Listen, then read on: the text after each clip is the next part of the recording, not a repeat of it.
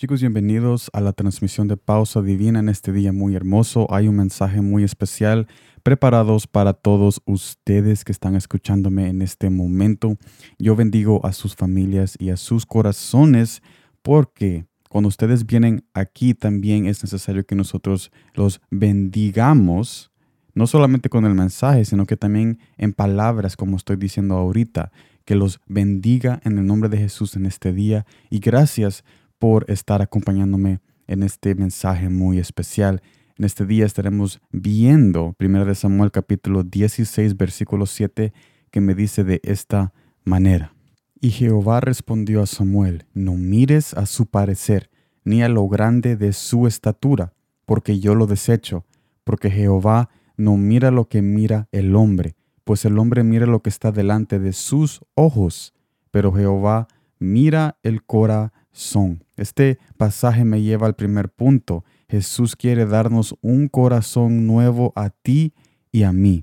Porque como este pasaje dice, Él se enfoca, Jesús se enfoca en los corazones y no en nuestra apariencia.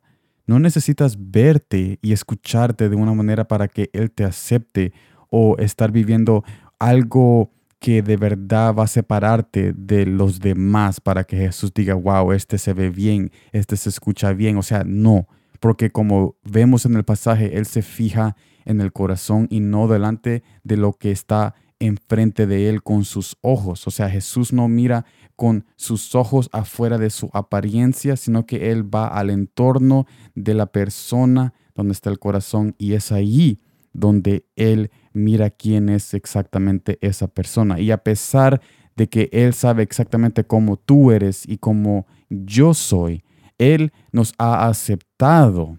Él nos ha aceptado con su gracia y con su bondad y es por esa razón que Él quiere cambiar nuestro corazón para ser ahora capaces de una nueva vida con Él. En otras palabras, Jesús por su gracia nos acepta aún antes de aceptarlo a Él pero es necesario aceptarlo para vivir una nueva vida al camino de la salvación, porque la salvación es un camino y un destino que tú y yo necesitamos caminar.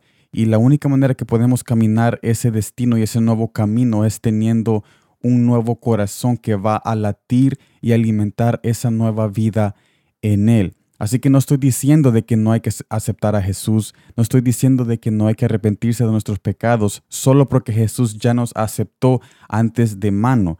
Es necesario siempre arrepentirnos de nuestro pecado y aceptarlo a Él como nuestro Dios y Salvador. Este nuevo corazón se obtiene recibiendo su mensaje de salvación y dejándonos que Él haga el trasplante en su presencia cuando nos acercamos a Él.